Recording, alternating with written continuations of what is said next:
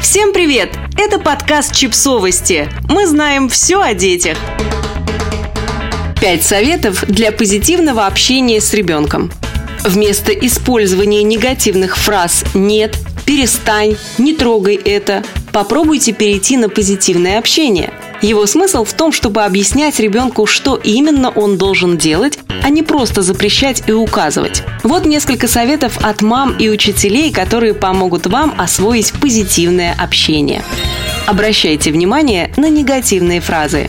Для начала разберитесь, в каких ситуациях вы используете такие фразы. Вспомните, какое поведение ребенка заставляет вас нервничать и повышать на него голос. Он часто кричит во все горло без особой причины. Тогда у вас не остается другого выбора, кроме как еще громче выкрикивать «Хватит!». Выпишите на листок поступки ребенка, которые раздражают вас больше всего. С ними справляться вам будет особенно трудно, поэтому так важно определить их и проанализировать. Найдите позитивные альтернативы.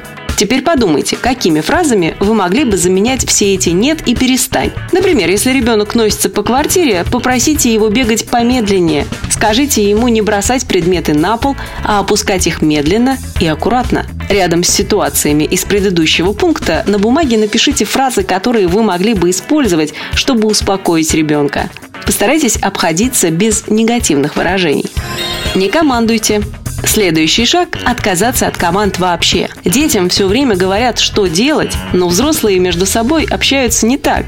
Взрослые люди просят, советуют, договариваются. Но, конечно, если вы спросите, не хочет ли ребенок выключить мультик и пойти спать, он наверняка откажется. Попробуйте давать ребенку выбор. Скажите, что пора ложиться спать и предложите выбрать, пойдет ли он сначала чистить зубы или переодеваться в пижаму. Он почувствует себя самостоятельнее и сумеет принять решение. Но для вас не так важно, что он выберет. Цель в любом случае будет достигнута. Когда вместо «нет» Иногда дети начинают приставать с просьбами в самые неподходящие моменты. Например, отвлекают вас от работы и просятся на прогулку в парк. Можно отмахнуться от ребенка, отказать ему и вернуться к своим делам. Но такой ответ ребенка наверняка расстроит. Лучше объяснить ему, что вы бы рады прогуляться, но сейчас у вас времени нет.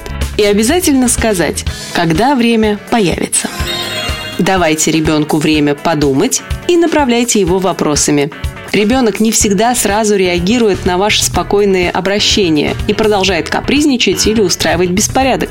Это не значит, что позитивные фразы не работают и пора возвращаться к запретам. Просто ребенок не успевает сразу обдумать ваши слова. Когда вы просите его сделать что-то, сначала мысленно досчитайте до трех, а затем решайте, нужно ли вам повторить вашу просьбу или сформулировать ее иначе. Если же ребенок все равно не может сосредоточиться на поставленной задаче, направляйте его с помощью вопросов. Когда ребенок убирает в комнате и отвлекается, спросите его, что он должен делать дальше, куда отнести разбросанные игрушки и так далее.